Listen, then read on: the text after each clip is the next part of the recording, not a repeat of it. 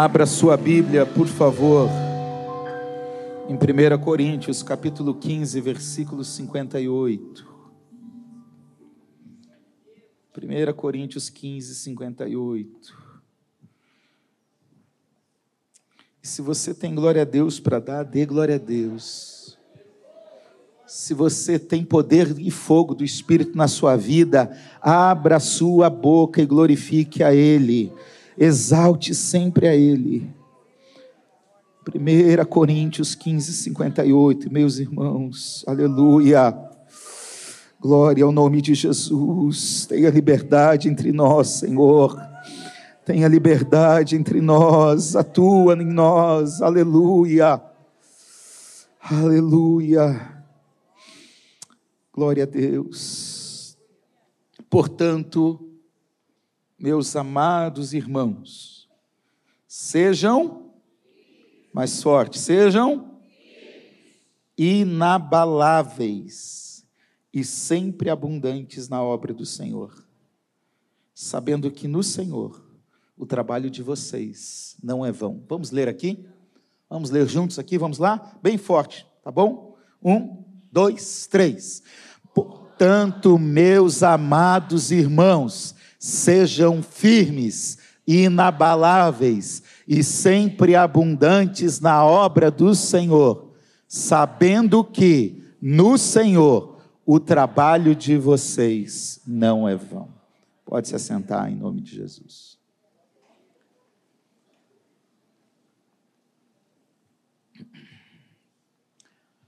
Não sei se deu certo a projeção aí, se tiver, me avisa. Paulo fundou a igreja de Corinto na segunda viagem missionária. Eu quero falar hoje com vocês sobre isso. Uma vida firme e inabalável, com um trabalho dedicado e recompensado pelo Senhor. Amém? Bom, Paulo fundou essa igreja na segunda viagem missionária, entre o ano 49 e 50 depois de Cristo. Ele escreve essa carta um pouquinho depois, cerca de três, quatro, talvez no máximo cinco anos depois. Então nós temos aqui uma igreja nova, de gente nova convertida, com no máximo cinco anos de conversão.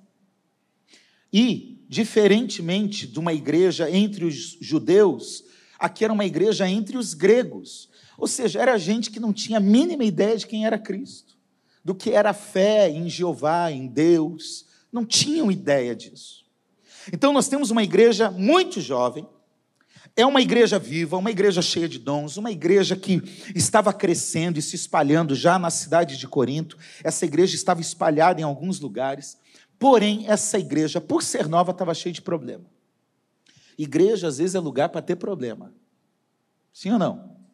Quem já teve problema na igreja? Ah, que bom que você está aqui ainda, firme e forte. Porque tem gente que tem problema na igreja e vai embora da igreja, nunca mais volta para a igreja. Né? Se fosse essa realidade lá da igreja primitiva, o povo tinha acabado com tudo. Né? Igreja tem problema. Sabe por quê? Diga para a pessoa que está ao teu lado, porque você está aqui. Isso, diga para ele. Porque você está aqui na igreja tem problema. É, e, ah, pastor, vamos embora para outra igreja. Leva o problema com você. É, porque igreja é feito por gente como a gente. E às vezes a gente tem problema. Mas o melhor é resolver o problema à luz da palavra de Deus. Amém? E é isso que Paulo faz. Aqui tem problema de moral, imoralidade. Tinha imoralidade nessa igreja. Tinha problema de, de mau testemunho na sociedade. Tinha problema na ceia. Tinha problema no uso dos dons. E tinha um problema sério aqui, que era um problema doutrinário. Os gregos eles, influenciados pela sua filosofia, não acreditavam na ressurreição. Alguns judeus também não, os saduceus não acreditavam na ressurreição. E Paulo escreve o capítulo 15 para dizer assim: olha, se Cristo não ressuscitou, a nossa fé é. A nossa fé é. Do 1 ao 57, ele vai falar isso. Cristo morreu, Cristo ressuscitou. Se Cristo não ressuscitou, nós somos mentirosos. Não há esperança para quem já morreu. Se Cristo não ressuscitou, nós estamos perdidos. Se Cristo não ressuscitou, nós não precisamos nem pregar, nossa pregação é, é, é vã. E aí ele começa a esclarecer: não, Cristo ressuscitou. Ele morreu, ressuscitou, e por isso nós também ressuscitaremos um dia. No dia da vinda de Cristo, seremos transformados e seremos levados para viver uma nova realidade. É isso em 57 versículos. Depois de dizer tudo isso, ele faz aqui. Tem professor de português aqui, sim ou não? Cadê? Cadê? Levanta a mão. Está ali. Mônica. Faz uma conjunção conclusiva. Portanto. Tá certo, professora? Tá certo? Muito bem. Os alunos aí, os jovens, adolescentes, ainda lembram esse negócio da escola, sim ou não? Não quer nem lembrar de conjunção, já deixa na segunda-feira, né? É, já é prova aqui no culto hoje. O que é o, o efeito de uma conjunção conclusiva como essa? É para indicar um desfecho de uma ideia anterior. Então ele passou 57 versículos falando, gente, Cristo ressuscitou e vocês vão ressuscitar também. E dá vários argumentos. Um outro dia eu prego isso, porque eu já tenho uma mensagem desses 57 versículos. Um dia eu prego aqui de manhã, que é uma mensagem mais doutrinária. Mas agora ele vai concluir dizendo: já que existe ressurreição, já que existe algo depois, já que a vida não se limita a comer, beber e morrer, ele coloca isso aqui no verso 32. Já que a vida tem algo além, atenção como vocês vão viver. Atenção como vocês vão se é, portar na vida. E aí ele está dizendo, eu quero falar como vocês têm que viver então. Eu quero mostrar qual é o caminho. E aí ele começa dizendo esse verso 58. Ele está encorajando, dizendo: sejam firmes, sejam inabaláveis, sejam abundantes, trabalhem sempre e recebam a recompensa do Senhor. Então eu quero destacar esses pontos com vocês. Primeiro lugar, pode passar isso. Primeira coisa que ele diz é: sejam firmes. Sejam firmes no que, pastor, que ele está dizendo? Ora, Repito, ele está fazendo o desfecho de uma toda uma ideia anterior. Ele está querendo dizer, já que Cristo morreu e ressuscitou, e essa é a nossa fé, essa é a nossa pregação, estejam firmes nesse ensino. Porque se vocês não estiverem firmes nessa verdade, que Cristo morreu, ressuscitou, voltará e nós ressuscitaremos também, vocês estão perdidos. Então, Paulo, em 1 Coríntios 1, em 1 Coríntios 2, aqui no início do capítulo 15, Paulo vai falar: gente, vocês precisam estar firmes na verdade. Vida cristã não é apenas emoção, envolve emoção. Vida cristã não é apenas o momento do culto estratégico diferente, um Sunday night, um congresso, um fórum de teologia. Não, vida cristã é uma vida comprometida com a verdade de Deus. E a verdade de Deus no Novo Testamento é chamada de doutrina, o ensino correto, a verdade correta. Tem gente que diz assim: não, não gosto de estudar a Bíblia, eu não gosto de, de, de, de ir na escola bíblica. Você vai se perder, meu filho, porque você só vai viver de emoção. E é por isso que estava cada vez mais normal, crente que estava aqui frequentando o culto e vivendo de emoção, que está indo para o candomblé. É, porque não conheceu a verdade. Gente que estava aqui firme e está voltando para a religião romana, para a idolatria, para tantas coisas assim.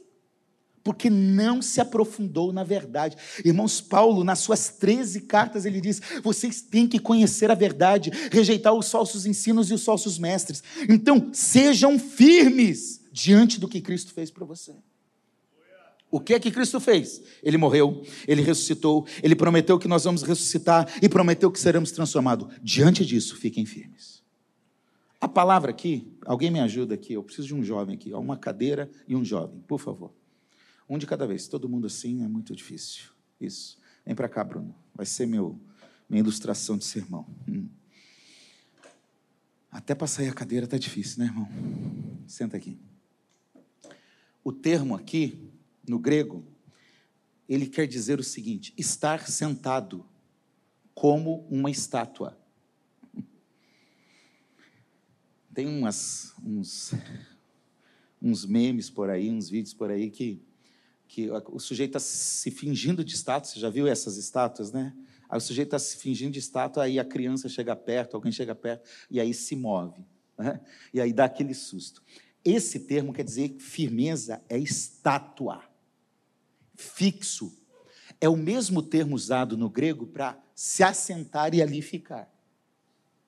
Irmãos, isso é sério, porque nós precisamos estar estabelecidos nessa verdade. Olha só o que é esse termo: é a qualidade de estar solidamente firmado em suas posições e opiniões sem vacilar. Diante do fato de que Cristo morreu e ressuscitou, eu estou firme naquilo que eu creio. Eu estou firme em Jesus. Eu estou firme na verdade. Ah, mas veio ideologia. Eu continuo firme na verdade. O professor falou isso. Eu continuo firme na verdade. O mundo inteiro está dizendo isso. Eu continuo firme na verdade. Ah, mas a igreja nova ali se contemporaneizou. E eu continuo firme na verdade. Ah, mas meu amigo dizia: Eu continuo firme na verdade. E nada me move desse lugar. Fique firme nisso. Fique estabelecido nisso. Você vai ficar aí hoje, né, mais um pouco. Pode passar aí para mim. Tem um teólogo nazareno que diz assim: a expressão sejam firmes se refere a uma fidelidade pessoal, a apegar. Sabe o que é isso? Deixa eu, deixa eu usar um exemplo aqui. Eu estou preso nisso. Não vou te dar um matalhão, não, fica tranquilo. Ah, eu estou preso e nada vai me tirar dessa firmeza. Nós precisamos, irmãos, de um compromisso sério com a verdade, ainda mais no mundo da pós-verdade, da pós-modernidade, em que a verdade não é concreta, não é absoluta, ela é relativa. As pessoas estão acostumando a ouvir: ah, existe uma verdade para você e uma verdade para mim. Olha que incoerência, porque é impossível existir duas verdades. Se existe uma verdade, pressupõe que aquilo que vai contra essa verdade é uma mentira. Então nós precisamos estar estabelecidos, irmãos, de verdade, naquilo que é a palavra de Deus, a verdade de Deus. É isso que vai estabelecer a sua firmeza. É isso que vai estabelecer a sua caminhada com Deus. Cuidado com uma fé frágil, débil, fraca, instável. Cuidado com um ventinho de doutrina. O mundo evangélico ele adora uma novidade. O povo parece que não, não, não se contenta. Surge um movimento novo. Está acontecendo um movimento novo. Vamos atrás, todo mundo. E vai todo mundo atrás desse negócio. Cuidado. Sabe, nós podemos viver novas experiências em Deus? Claro que sim, porque isso nos renova a cada dia. Mas nós precisamos estar firmados aqui, ó na palavra de Deus e nada mais. Ela é a nossa regra de fé, ela é a nossa regra de prática. Cuidado com o modismo, cuidado que tem falsos ensinos. Pastor, quem estava aqui hoje de manhã? Levanta a mão. Pastor Ailton falou hoje de manhã de uma forma sobrenatural isso. Os falsos mestres estão por aí, estão no YouTube. E sabe o que é triste? É porque a gente gasta uma hora, às vezes, por semana com você pregando aqui a verdade. Porque a maioria dos crentes da nossa igreja vem na igreja uma vez por semana um culto. Aí, você, se você pega um pastor assim que é mais chato, eu prego quase uma hora. Você pega um pastor assim, um pastor mais leve, que é o pastor Davi, você vai pegar uns 35, 40 minutos. Mas aí, na internet, está ouvindo um monte de coisa que vai desviando a sua fé. Vai ouvindo um monte de pregador. Esses dias alguém veio e me disse assim: tá, tá, o culto está sendo gravado? É? Tá? Deixa eu pensar se eu falo. Vou falar. Pastor, senhor, eu, eu, amo ouvir o senhor. O senhor e o Tiago Brunet. Eu pensei, ou não entendeu o Tiago Brunet, ou não me entendeu. Porque são coisas totalmente diferentes. São mensagens diferentes. E nem todo mundo que tem um PR na frente, que fala bem, que tem posição, que, que mexe com o público, está falando a verdade. Cuidado com isso. Nós precisamos voltar para o Evangelho, porque o Evangelho hoje está sendo substituído por coaching, está sendo substituído. Irmãos, nada contra coaching, só não pode ser aqui. Amém? Só não pode ser firmado na palavra de Deus. A palavra de Deus é superior. O coach te dá gás para ir daqui até ali. O Evangelho te dá gás para a eternidade, para a vida toda, para ir para o céu. Outra coisa, temos trabalho aqui com psicólogos, com tudo isso, isso é bênção, ajuda, terapia. Tenho irmã, tenho cunhado, tenho cunhada, é tudo. Irmão, eu sei a bênção que é. Mas cuidado, porque o púlpito está sendo tomado por psicologismos também. Graças a Deus que aqui a gente não tem esse problema. Por autoajuda, a gente não precisa de autoajuda, a gente precisa de ajuda do alto, a gente precisa do poder de Deus, a gente precisa da graça de Jesus. Então, podemos ter qualquer coisa paralela num sábado, num, dia de semana, mas aqui nós precisamos decidir ficar firmes na verdade. Não seja seduzido, não seja enganado. A gente precisa ficar firme no Evangelho. Amém? Calma aí, fica mais um pouco aí. Tá tranquilo? Segundo lugar, sejam inabaláveis na sua caminhada com o Senhor. Os dois termos estão vinculados. Estar firme está totalmente vinculado ao segundo termo, que é ser inabalável. Ser inabalável é uma consequência de quem está firme. Já que eu estou firme naquilo que eu creio, eu me torno uma pessoa que não se abala facilmente. Deu para entender? Simples assim. Firmeza é uma decisão e uma convicção. Estar numa posição de, de crer corretamente vai me fazer com que nada venha me abalar e me desviar daquele propósito. O termo grego aqui é aquilo que não pode ser abalado, qualidade de persistir e não se mover, com base na convicção que assumiu. Já que eu estou firme naquilo que eu creio, nada vai me abalar. Pensa um negócio em Jó. Ele ele estava convicto naquilo que ele queria. Em um certo momento, eu não lembro qual capítulo, ele diz assim: Eu sei que o meu redentor vive e que no momento, por fim, se levantará. Irmãos, muito crente no lugar de Jó, no primeiro probleminha já tinha ido embora. Sim ou não? Pensa num homem para viver desastre. Aí tem aqueles crentes meio feiticeiros que dizem assim: está vendo? Deus está pesando a mão, viu, irmão? É castigo de Deus.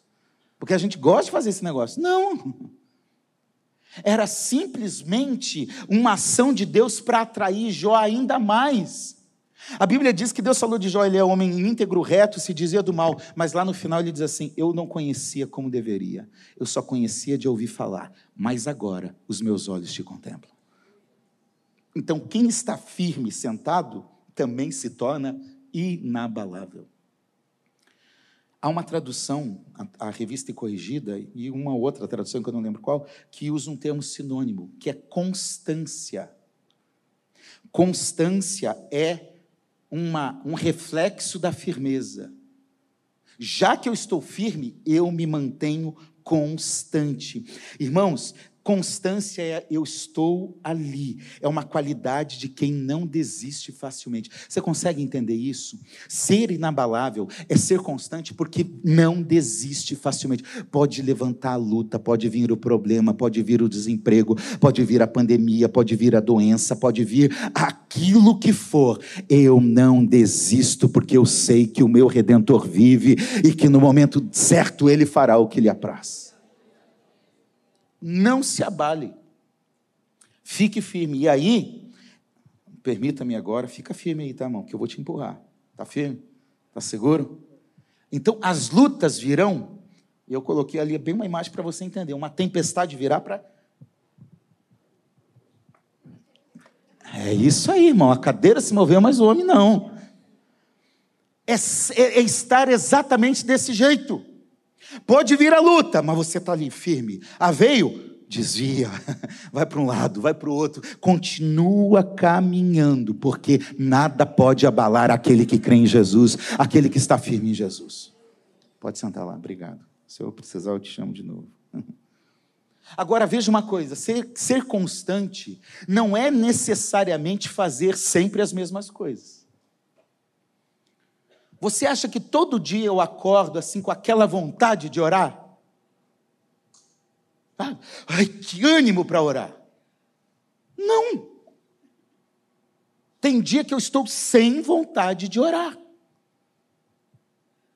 Você acha que eu acordo todo dia morrendo de vontade de ler a Bíblia? Aliás, vou confessar um negócio aqui para vocês. De manhã eu sou mal-humorado, sim ou não, meu amor? Demais, né? É. Não fala comigo de manhã, eu quero ficar quieto na minha. Eu vou acordar mesmo, de fato, lá para umas dez e meia, mais ou menos assim. Aí você pode começar. Hã? É. Eu morei, a gente morou cinco anos em Belém, quase cinco anos, e lá a maioria dos voos era de madrugada e eu atendia seis estados da região norte. Então sempre eu estava viajando de madrugada. Aí acordava, eu pegava e ficava olhando todo mundo entrando no avião, sentando. Eu ficava por último lá só para ver se eu conseguia um lugar para dormir. Quando ficava três poltronas livres, eu ia lá e dormia. E dormia, e dormia todo aquele tempo, aí acordava. Depois de uma, duas horas de voo, mal-humorado. Ah, então aquelas, aqueles comissários de voo lá assim, tudo bonito, maquiado. Bom dia, senhor. O que, que, tem de bom esse dia? É seis horas, cinco horas da manhã, pelo amor de Deus, né? Uma hora da manhã. Eu acordo mal-humorado. Sabe, às vezes eu não quero. E normalmente o meu tempo de oração, normalmente é pela manhã, que é o tempo que eu consigo separar, porque à noite eu já chego em casa bem cansado. Só Deus aguenta, nem ela aguenta, né? Então, o que, que eu estava falando, gente? Constância. Eu não acordo animado para orar. Eu não acordo animado para fazer meu devocional. Tem dia que eu até estou animado. Tem dia que eu consigo passar mais de uma hora orando na presença de Deus. Mas tem dia que eu chego assim e falo: Senhor, hoje está difícil. Tem dia que eu falo: Senhor, eu estou sem vontade. Eu estou começando aqui, o Senhor está vendo, mas eu estou sem vontade. Tem, esses dias eu peguei para ler a Bíblia, eu li 1 Coríntios, 2 Coríntios, eu li Romanos, entrei em Gálatas, eu li vários livros e fui, e com fome. Tem dia que eu não estou com vontade de ler a Bíblia. Mas sabe o que é constância? Pode ter dia que eu leio quatro livros de uma vez mas tem dia que eu vou ler um versículo, um capítulo, mas eu não posso deixar de ler a Bíblia. Pode ter dia que eu oro mais de uma hora, mas se eu não conseguir orar mais de uma hora, eu vou orar cinco, dez minutos, mas eu não vou deixar de orar. Tem dia que eu não estou com vontade de vir na igreja. Credo, pastor? Sim, eu sou gente também. Eu canso. Às vezes eu quero ficar lá sem fazer nada mas eu não deixo isso me dominar. Constância é saber que haverão dias altos e baixos, intensos e não tão intensos, dias melhores, dias piores, mas eu continuo, eu avanço, eu vou em frente. Irmãos, a, a fé é uma luta diária de alguém que fala: oh, eu estou cansado, tá, a batalha está difícil, olha, a luta está travada, mas eu não paro, eu não desisto e nada vai me abalar, porque eu vou rumo àquilo que o meu Deus me chamou para seguir. Continua firme nisso. Não pare diante das batalhas da vida. E sabe o que é maravilhoso? Bruno, por favor, me ajuda. Vem cá. Hum. Tem dia que a gente é só pela graça e misericórdia, sim ou não? Então vamos fazer aqui, ó. A bateria é o céu. Tá? Você tem que chegar lá, mas com muita dificuldade vai com muita dificuldade mesmo, mancando, se arrastejando, isso aí, meio que às vezes tropeçando. A Bíblia diz que quando nós estamos assim fracos, nós temos alguém, que é o Espírito Santo, que intercede por nós com gemidos inexprimíveis. Ele vem e fala: Vamos, eu vou com você, eu vou te levar lá, você vai conseguir, vai, continua. A gente não consegue sozinho, mas com a ajuda dele a gente consegue. Obrigado. Então continue firme. Diga para a pessoa que está ao teu lado: continue firme. Hum. Jimmy Swaggart diz assim: ó, não permita que a sua fé se mova da cruz. O que Paulo está falando nos 57 versículos 57 tem a ver com a morte a ressurreição, a obra de Cristo na cruz. Então, não permita que a sua fé se mova disso. Se agarre naquilo que ele fez, porque o mais difícil que alguém poderia fazer já foi feito. Cristo nasceu, viveu, teve fome, teve sede, foi humilhado, foi cuspido, foi maltratado, foi afligido, morreu na cruz do Calvário, mas ressuscitou para que você continue firme e inabalável na presença dEle. Fica firme nisso. Nada nos abala quando eu entendo o que é a obra de Cristo na cruz. Cristo foi afligido lá para eu não me abalar hoje. Cristo sofreu todo tipo de dor que fosse possível para que eu continuasse firme hoje. Então, por causa daquilo que ele fez, eu continuo constante. Amém? Terceiro, sejam abundantes na obra do Senhor. O termo grego aqui é exceder em um número fixo. Quer dizer, era para chegar em 100. Esse era o número estabelecido. Mas esse número foi excedido. Significa transbordar. Transbordar. O que é transbordar? Vou deixar você quieto agora. Vem cá, Flavinho, por favor.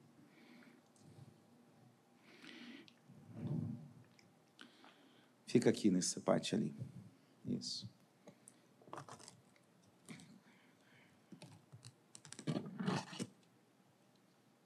Transbordar, segura esse copo aqui. Põe, põe para frente, senão você vai se molhar, irmão. Isso. Transbordar é isso aqui, ó.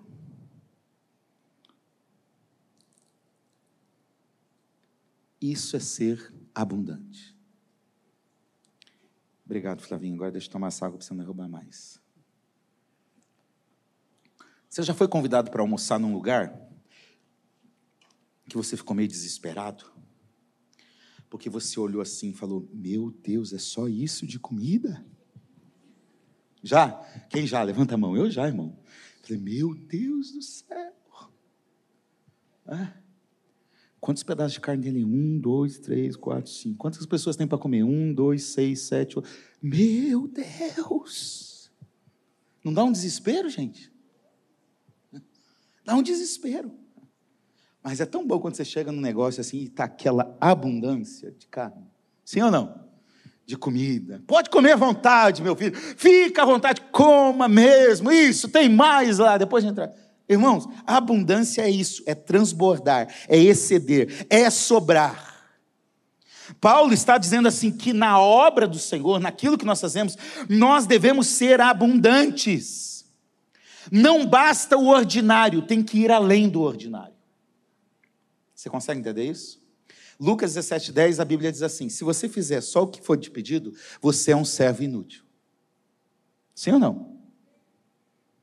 Tem uma historinha que fala, eu sempre uso isso com a minha equipe, é, quando eu dou palestras sobre é, colaborador, motivação no trabalho e tal, eu digo assim: tem uma história que fala de um chefe que chamou, de um, de um, rapaz que chegou e falou: oh, chefe, eu estou indignado. Por quê?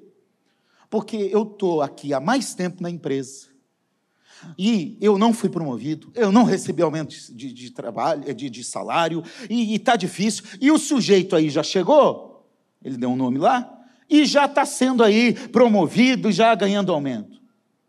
Aí o chefe falou: calma, já, a gente já resolve isso. Só deixa eu te pedir um favor.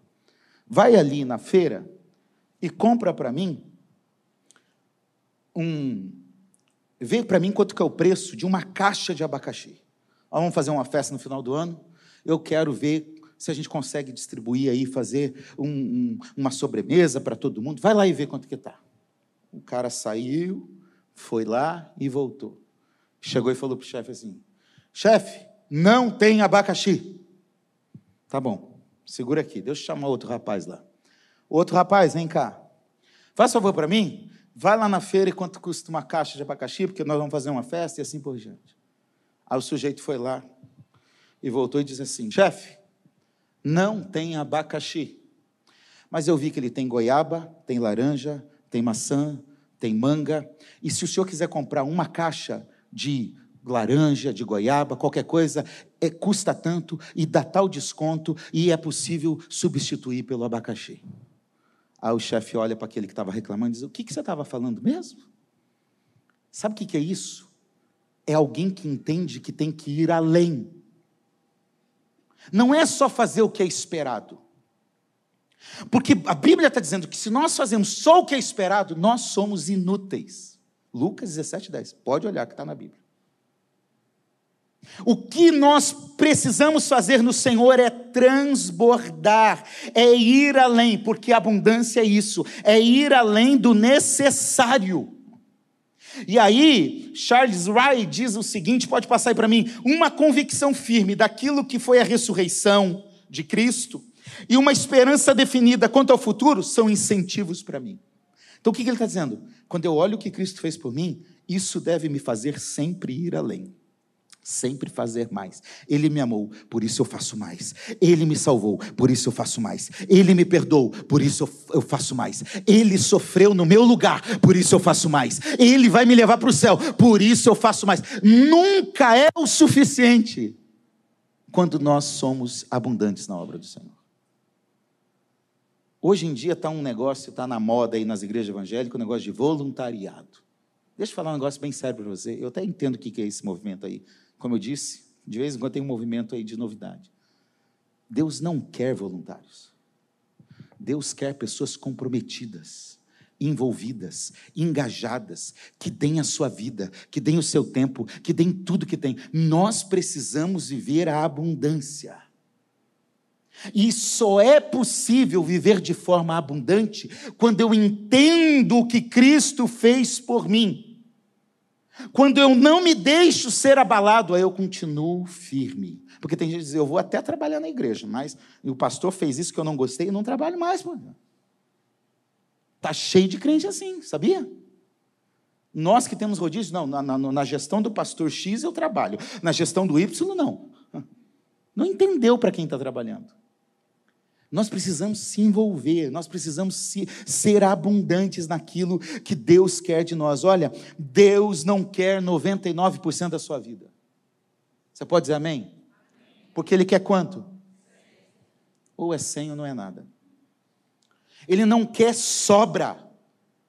Sabe por quê? Nós damos o nosso melhor muitas vezes no trabalho, nós damos o nosso melhor para conquistar os nossos sonhos e objetivos, nós damos o nosso melhor quando estamos lá torcendo para o nosso time de futebol. O meu caiu para a segunda divisão, aquele time miserável, sem vergonha, mas nós fazemos o melhor sempre para esses negócios.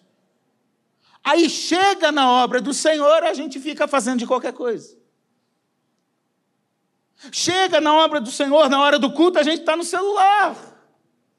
Chega na obra do Senhor, a gente fala, vamos ficar em pé para cantar. Ah, mas eu estou cansado.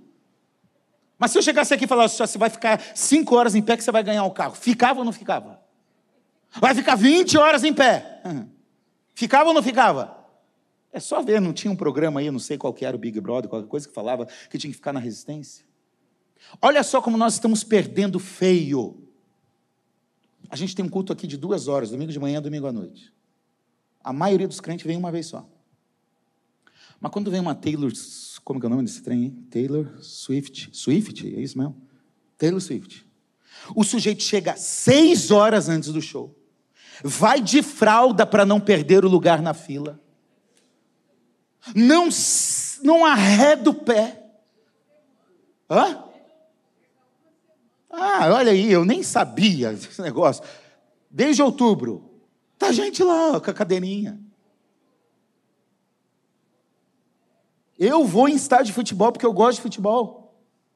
Irmão, quando eu vou, eu grito, eu pulo. E aí, para Deus, a gente fica. Coisas do nosso interesse, a gente dá o melhor, o melhor tempo, a melhor coisa. Mas quando é para Deus, pode ser de qualquer jeito. Muitas vezes nós tratamos assim.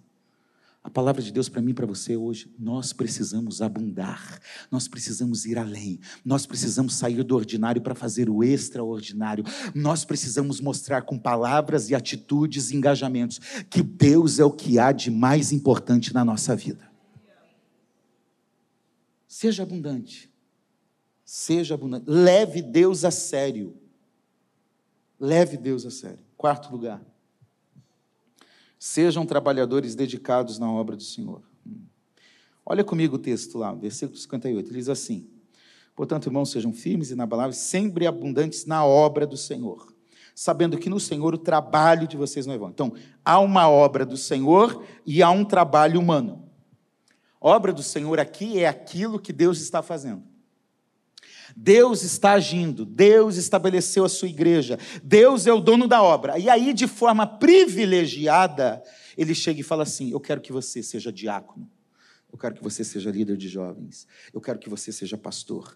Eu quero que você seja líder de algo. Eu quero que você faça um PG na sua casa. Eu quero que você seja um evangelista. Eu quero que você seja um baterista. Eu quero que você seja um, alguém que vai cuidar da iluminação. Eu quero que você seja alguém que liga e desliga a luz da igreja. Deus está fazendo algo e de forma especial ele vem dizer assim: vem trabalhar comigo. Vem se ajuntar comigo nessa obra. Irmãos, Deus nos chama para nos dedicar à sua obra. É isso que há de mais importante para nós aqui, é servir a Deus com os talentos, com os dons que temos, com os recursos que temos. Você consegue entender isso? Você é advogado? Seja um advogado para servir o reino. Você é um médico, seja um médico para o reino. Você é um comerciante, seja um comerciante para o reino. Entenda que Deus quer usar você do jeito que você é e as suas habilidades que você recebeu para servir a Ele com toda a tua vida.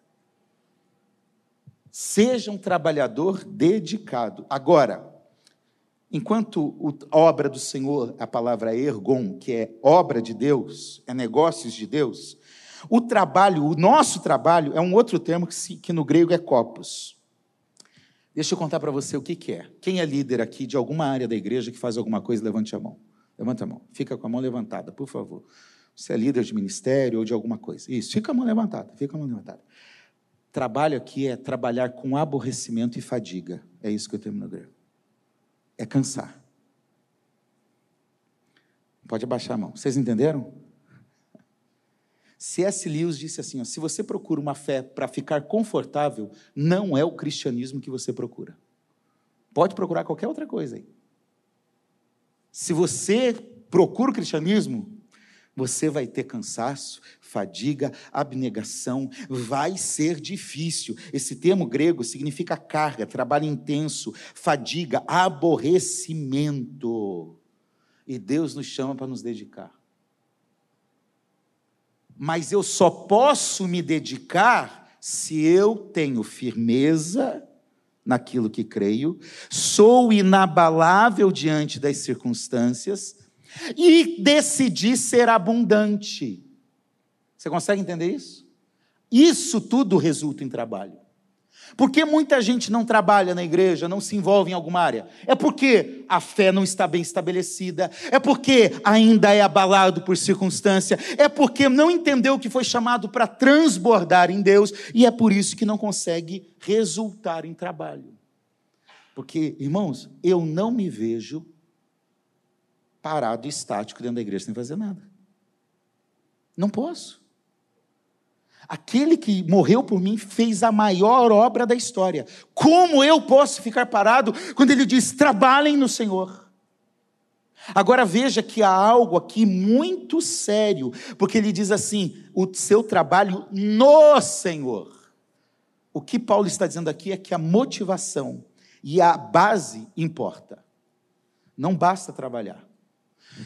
A Bíblia nos dá a entender em Mateus que tem gente que expulsa demônio, que faz tudo certinho dentro de uma igreja que, que tem nome de crente, mas que naquele dia não vai estar com Deus. E Deus vai dizer assim: Eu não te conheço.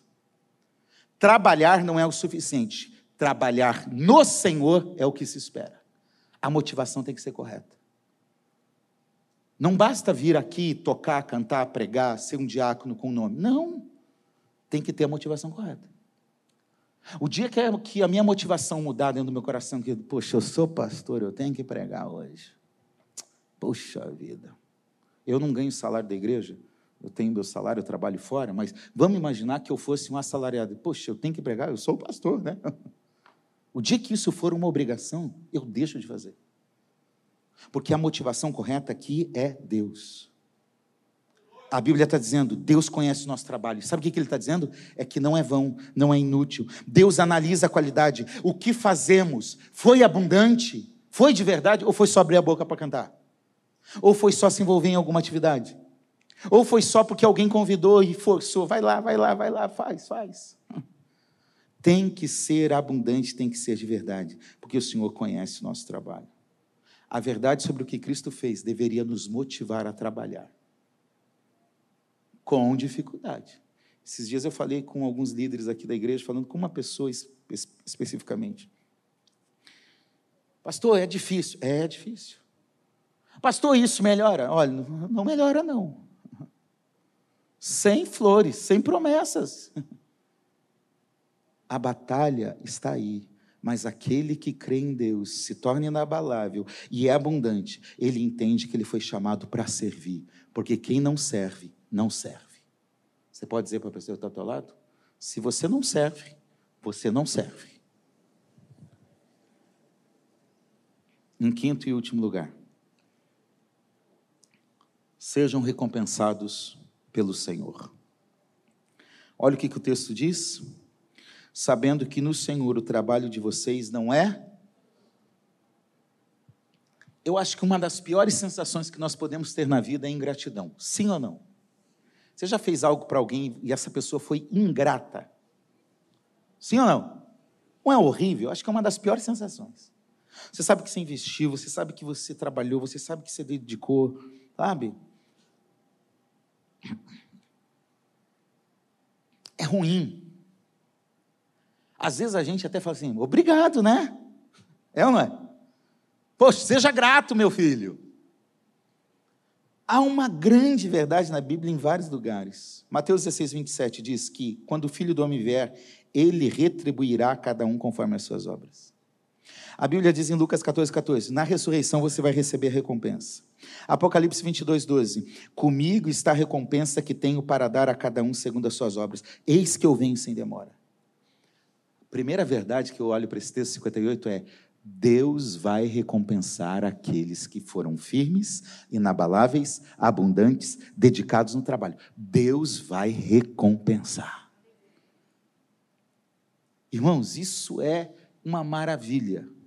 Porque Hebreus 6,10, olha o que a Bíblia diz. Deus não é injusto para se esquecer do trabalho que vocês fizeram e do amor que mostraram para com o seu nome. Deus não esquece do nosso trabalho. Em Apocalipse, capítulo 2, capítulo 3, ele fala para algumas das igrejas: Eu conheço as tuas obras. Sabe o que eu quero dizer para você? Deus conhece o teu esforço, Deus conhece o teu trabalho, Deus conhece a tua dedicação, Deus conhece o teu choro, Deus conhece quando você fez e não foi reconhecido, Deus conhece quando você fez e as coisas não aconteceram do jeito que você queria. Deus conhece, mais do que isso, Ele há de recompensar cada esforço que você teve na obra dele. Você não está fazendo para alguém que é injusto, que é ingrato. Deus há de recompensar. Quando Paulo diz aqui que isso não é em vão, eu gosto da NTLH quando ela traduz aqui: todo o seu esforço no trabalho do Senhor traz proveito. Então, tudo que nós fazemos para o Senhor, se é no Senhor, tem valor, tem propósito, tem significado, para além dos limites da vida. A Bíblia diz em Mateus 25 que naquele dia Deus vai dizer assim: servo bom e fiel. Já pensou? Volta para cá agora você. Tem que dividir. Foi duas vezes com ele, vai ser duas vezes com você. Você está chegando no céu. Fica, vem, vem devagar, irmão. Vem devagar. Você está muito nervoso, está muito nervoso. Eu estou aqui na porta. vem. Imagine aqui a cena. Segura aí, irmão. É só uma ilustração, gente, não é doutrina, não, tá bom? Deus abre a porta. Entra, Flavinho. Deus faz assim, ó. Servo bom e fiel. Você foi fiel lá.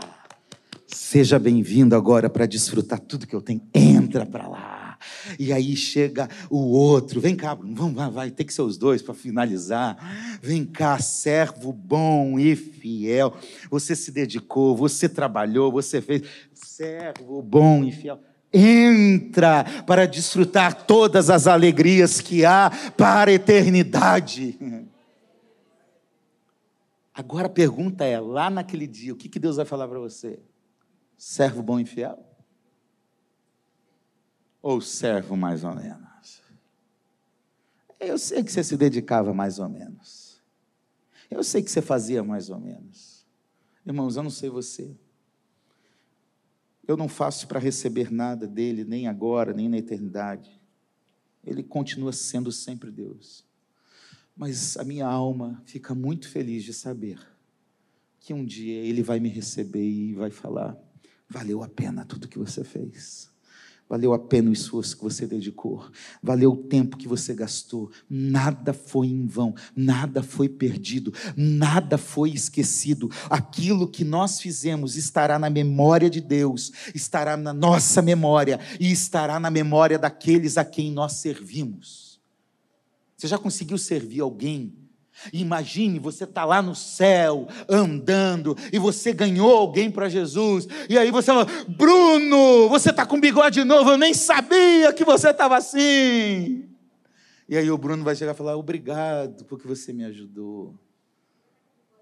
Não vai ficar com o bigode, tá? Esse bigode vai embora. Amém. Quem, quem, quem diz amém aí? Vamos lá, gente. Amém, amém, amém. Você já pensou você chegar no céu e alguém falar assim: oh, você me ajudou porque eu estou aqui hoje. Você me ensinou o caminho. Você orou comigo quando eu precisei. Você me buscou na minha casa e me trouxe na igreja quando eu estava sem vontade. Você não desistiu de mim. Irmãos, Deus não há de esquecer aquilo que fizemos e Ele há de recompensar tudo aquilo que estamos fazendo. Há um tipo de julgamento que a gente chama de tribunal de Cristo. Pastor, Ciro Zibord, ele diz assim: há na igreja do Senhor servos inúteis, negligentes, maus e fiéis. A gente que vai ser salvo, mas vai chegar lá olha, só na graça, porque salvação é pela graça, não é por obras. Mas não fez nada. Aí, na parábola dos talentos, somente os servos bons e fiéis tiveram seu trabalho reconhecido, aprovado e galardoado. Deus vai recompensar. Então, sejam firmes. Pode sentar. Obrigado. Sejam firmes. Daqui a pouco eu chamo de novo. Sejam firmes. Diga comigo, sejam firmes.